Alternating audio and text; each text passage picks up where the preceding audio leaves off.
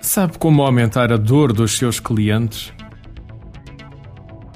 Neste momento deve estar a pensar: desta ele passou-se. De facto, assim pode parecer, mas afinal, o que é que as dores têm a ver com as vendas? Trata-se de uma técnica que permite determinar onde é que estão as dores do nosso cliente e utilizá-las em nosso favor. Por dores, vamos entender os problemas, dificuldades ou necessidades que o cliente tem e que nós, como médicos, podemos solucionar. Para vendermos, existem duas abordagens específicas: solucionar uma necessidade existente ou criá-la. Vamos neste artigo analisar a primeira opção. No caso de estarmos a trabalhar necessidades ou problemas que o cliente tem, podem colocar-se duas situações.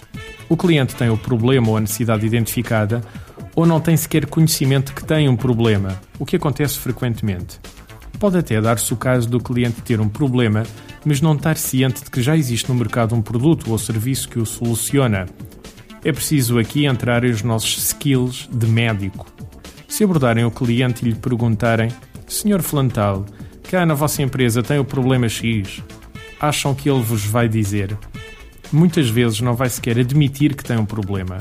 E é aqui, precisamente, que a técnica de aumentar a dor do cliente entra em ação. Esta técnica baseia-se num conjunto de quatro passos que nos permite validar se o cliente sofre daquele problema, identificar o problema, caracterizar em termos de custos e, consequentemente, apresentar uma solução ao cliente. Para tal, devemos centrar-nos, em primeiro lugar, em criar perguntas de situação, ou seja, daquelas perguntas perfeitamente inocentes que nos podem indicar se este cliente provavelmente poderá sofrer de um determinado problema que os meus produtos ou serviços solucionam. Por exemplo, vamos imaginar que o nosso serviço XPTO consegue em média uma poupança de 80% nos custos dos desperdícios de produção. Este serviço é utilizado sempre que os clientes possuem mais do que 22 mil peças de produção mês de um determinado produto e utilizam os equipamentos de produção YZW. Ora, para ver se o cliente poderia ser um potencial doente, o que eu teria de fazer seria colocar-lhe uma questão que permitisse identificar as duas condições anteriores.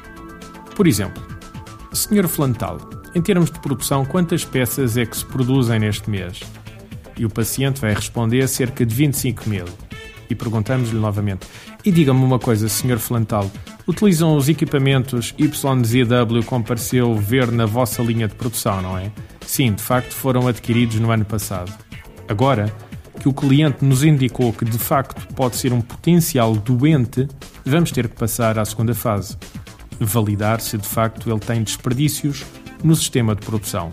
Isso poderia ser feito da seguinte forma: Senhor Flantal, temos alguns clientes com este tipo de equipamento, são de facto bastante fiáveis.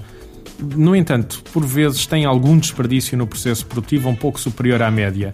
Isto também se passa consigo? E o que é que ele vai responder? Sim, de facto passa-se.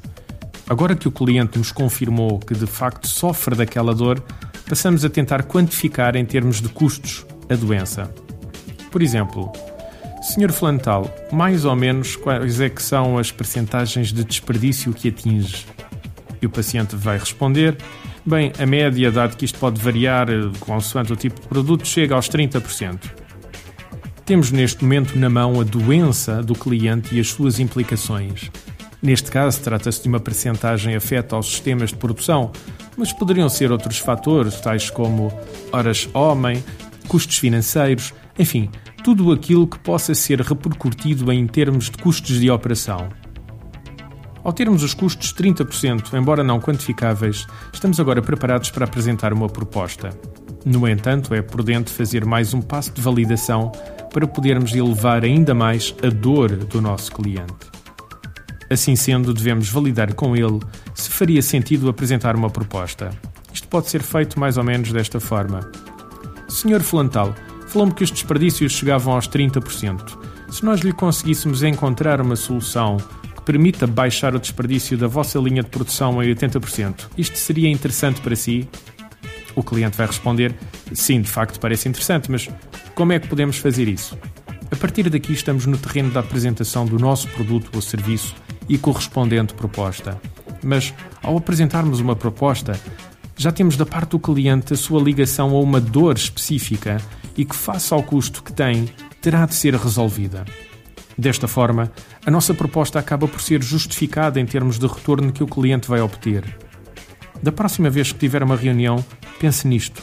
Prepare este processo e vai ver como as suas hipóteses de sair da reunião com uma proposta para realizar são muito maiores. Artigo de José Almeida, locução de João de Souza, produzido nos estúdios da Universidade Autónoma de Lisboa. Procure mais recursos no site ideiasedesafios.com.